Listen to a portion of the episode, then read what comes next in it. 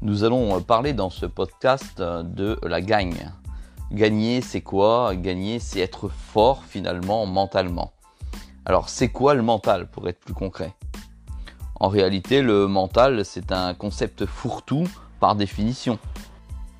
Au mieux et communément, ben, il est utilisé ou alors il est employé pour définir ceux qui ne lâchent rien, euh, ceux qui mouillent leur maillot, euh, ceux qui veulent gagner euh, plus que les autres, etc. etc. C'est ça le mental pour la plupart des gens. Mais au pire, le mental, il peut masquer des incompétences en termes de technique, en termes de stratégie par exemple.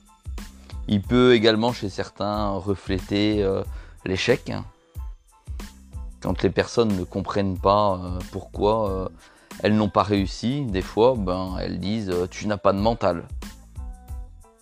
En général, dans l'échec, la causalité est rapidement de l'ordre du mental. Mais un mental qui se voit, un mental qui saute aux yeux. En général, on dit que le manque de mental se voit, se voit par l'expression du non-verbal des personnes qui le manifestent. En fait, on voit le non mental par le comportement, d'accord, par les observations. Et on déduit hâtivement que cette personne, n'ayant pas réussi ce qu'elle souhaitait, n'a pas de mental. En réalité, le mental, c'est beaucoup plus concret. Le mental se travaille.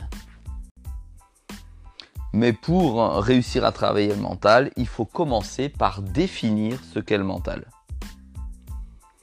Vous ne pouvez pas dire je vais progresser ou je vais faire évoluer mon mental si vous n'en avez pas défini ou euh, qualifié euh, la réalité. Vous n'aurez aucun point euh, de mesure de réussite ou d'amélioration.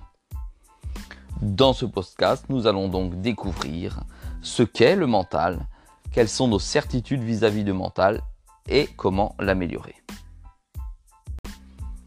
Partons du principe que la généralité ne fait pas avancer c'est la précision des explications qui nous fait monter en compétence. Nous allons donc parler maintenant de la gestion de l'incertitude. Le mental est donc un concept concret qui se travaille. Le mental, c'est la gestion de l'incertitude.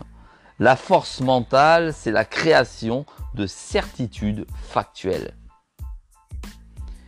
Je vais vous donner un exemple pour euh, vous faire comprendre ce que je viens de dire. Le mot expérience, ce qu'on appelle expérience, n'est ni plus ni moins qu'une création de certitude. Nous l'avons vécu, donc ce que nous avons vécu est réel. Prenons cet exemple. Lorsque j'exerce une profession depuis 10 ans, évidemment que je connais la profession, évidemment que je connais les tâches et les missions à effectuer. Je considère donc que je me connais mieux dans telle ou telle situation. Je maîtrise mieux mon métier, je connais mieux mon environnement de travail.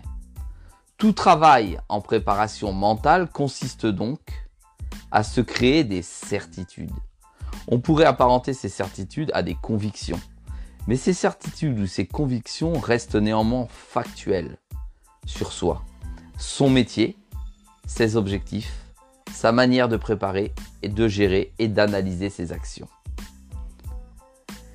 J'insiste sur le mot factuel.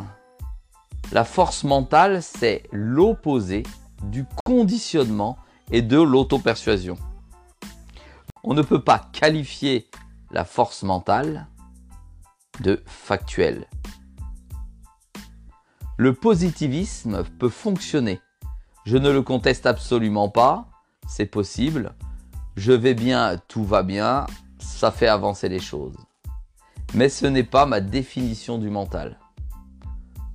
S'auto-persuader peut avoir des effets, des effets positifs à court terme, mais ne fonctionne pas sur la durée. Étant donné qu'ici il s'agit de gagner, d'accord? De gagner par le mental, il n'est pas nécessaire de s'auto-persuader il est nécessaire de transformer son mental pour pouvoir atteindre ses objectifs, réagir, agir, prendre des décisions différemment. Donc s'auto-persuader peut avoir des effets positifs à court terme, mais ne fonctionne pas à long terme. Et le court terme ne s'adresse absolument pas à ma vision des choses. En fait, il ne m'intéresse pas. Parce que ce n'est pas du haut niveau. Alors que le mental, il s'agit du haut niveau. Donc le haut niveau, c'est du concret. Ce sont des faits et c'est de la régularité.